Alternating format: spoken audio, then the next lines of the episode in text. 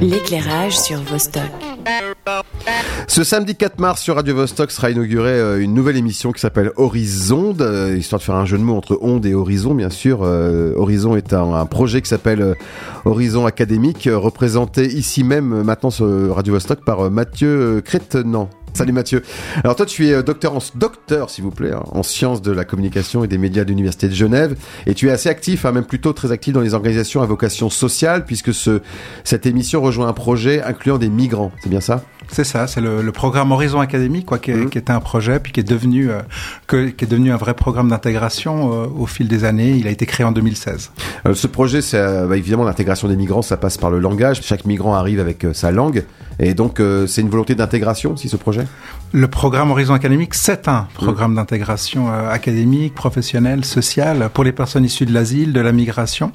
Donc, il a été créé en 2016 et il a quatre dimensions. Et puis, l'une des principales dimensions, c'est l'apprentissage de la langue du français, avec des cours euh, qui ont été conçus progressivement pour une population euh, avec un niveau euh, universitaire, on va dire, des personnes qui apprennent vite. Ah, c'est essentiel, ouais. Voilà. Parce qu'en fait, on a affaire à plusieurs langues en même temps. Alors, comment gérer ces, ces groupes de migrants qui viennent sans doute ben, d'Ukraine, comme l'actualité l'oblige, mais aussi du Moyen-Orient, enfin d'un peu partout. C'est, il y a une, synthèse qui est faite entre eux avec des, des choses très simples à apprendre? Oui, bah, on travaille. Alors, on a plus de 50 nationalités hein, dans, le, programme. On a une équipe qui s'occupe du suivi. C'est, on fait du suivi individuel. Donc, en fait, on s'intéresse aux personnes, on s'intéresse à leurs projets. C'est le point de départ de la rencontre entre ces personnes et nous. C'est un projet d'étude. Et ce projet d'étude, bah, on le construit aussi avec eux et on les amène jusqu'à leur objectif. Et euh, parmi euh, ces objectifs, il y a des fois le niveau de français. Il y a, il peut y avoir l'anglais également ou, ou d'autres, euh, ou d'autres prérequis. Quoi. Ça, le fait que ça se passe euh, avec l'université de Genève, c'est une évidence parce qu'en fait, euh, il fallait intégrer un organisme d'éducation. Oui, mais alors en fait, il a été lancé par l'Université de Genève, donc je sais pas si c'est une évidence parce que c'est l'accès aux autres écoles. Oui. L'accès aux autres écoles était, euh, on va dire, presque euh, limité. Il y avait beaucoup d'obstacles jusqu'à 2016 pour les personnes issues de l'asile.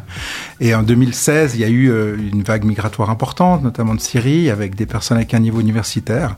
Il y a eu un élan de solidarité dans les hautes écoles, dans les universités. Et on a lancé ce projet en 2016 et il a été ensuite reconnu avec une belle assise institutionnelle aujourd'hui. Il y a une dimension humanitaire aussi parce qu'on imagine que des personnes qui euh, ont un haut niveau dans leur pays et qui arrivent euh, et être juste catalogués migrants, ça doit leur donner une perte de confiance en eux, je suppose. Oui, alors on n'est pas dans une logique humanitaire, hein, justement. Pour hmm. pas, je disais la dimension peut-être, mais ils viennent avec leur bagage aussi. C'est ça, c'est qu'on est on est dans quelque chose en fait, on est dans de l'accueil, on est dans de l'intégration. Et je dirais que l'humanitaire, c'est effectivement c'est quelque part sauver des personnes ou leur venir à l'aide quand il y a des urgences. Et nous, on travaille pas dans l'urgence. On travaille sur un temps relativement long parce qu'une intégration, elle est longue. Elle est, elle est, le parcours d'exil est déjà long et le, la durée de l'intégration peut varier entre 1 à 7 ans hein, pour pour atteindre ses objectifs. Et on travaille avec cette temporalité. Alors pas au sein du programme, mais en tout cas on l'a en tête. On sait que les parcours peuvent varier de 1 à 3 ans en fonction pour qu'ils puissent atteindre leur objectif, qui est celui de faire valider leur, leur diplôme, apprendre une langue, refaire une formation, euh, avoir peut-être une autre orientation professionnelle, si l'université finalement n'est pas le bon choix.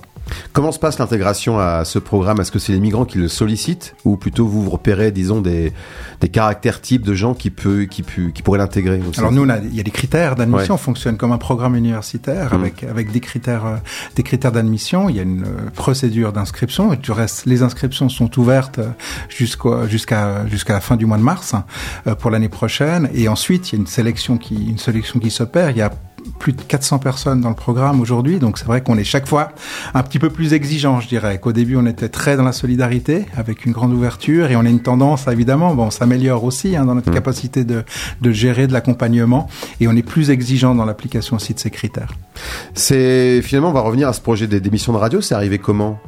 Bah, Cette émission de radio, alors la, la, rencontre avec Radio Vostok, elle s'est faite il y, a, déjà plus de plus d'une année. On avait fait un podcast dans un rapport d'activité.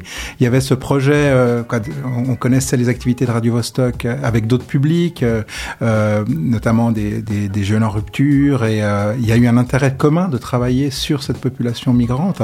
et ça va dans notre sens, ça va dans le sens de Radio Vostok aussi dans, dans son développement. Ça dans notre sens parce qu'il y a des besoins d'expression. On est un programme qui est très basé sur l'expérience. Hein. L'expérience, elle se met dans des contextes. Et la radio, c'est un magnifique contexte pour développer une expérience de langage, une confiance en soi, euh, parler de ses expériences et aussi, du même coup, mettre en valeur des parcours de migrants.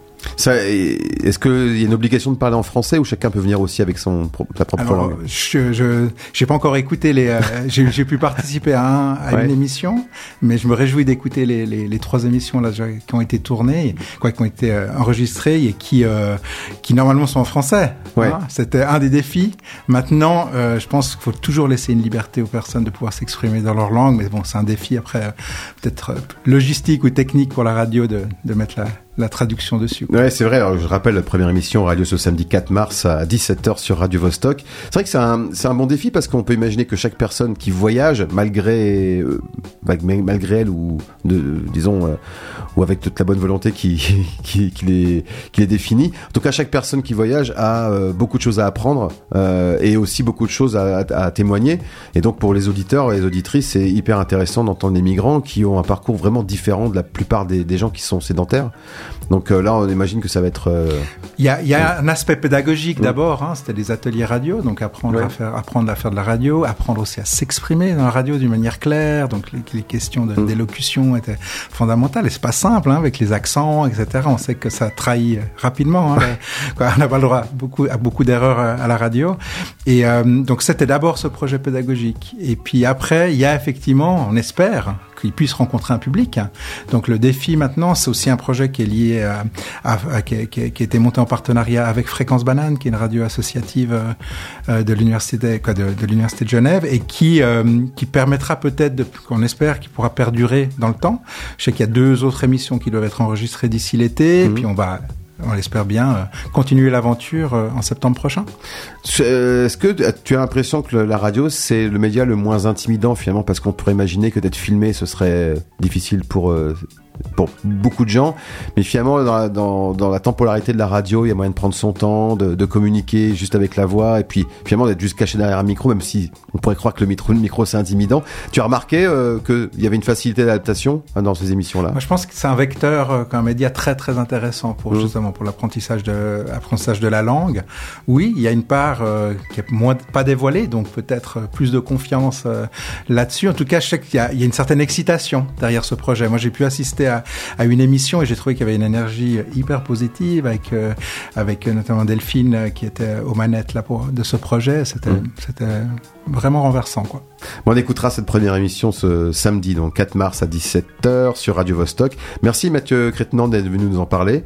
Et puis, s'il y a des prochaines actions à annoncer euh, de la part de, de Projet Horizon, peut-être? Avec euh, alors on est dans la pleine rentrée là maintenant, pleine rentrée euh, académique, donc avec beaucoup d'activités. Alors on est euh, euh, en train de faire le bilan aussi d'une année après après l'accueil de réfugiés ukrainiens. On est plein dedans avec une belle actualité médiatique. Et puis on a un joli projet qu'on espère pouvoir inaugurer normalement en septembre, qui est celui d'un espace de vie enfantine, quoi, une crèche ah, pour, pour, pour, mmh. les participants du programme. Merci Mathieu, et puis bonne chance pour le projet. Merci.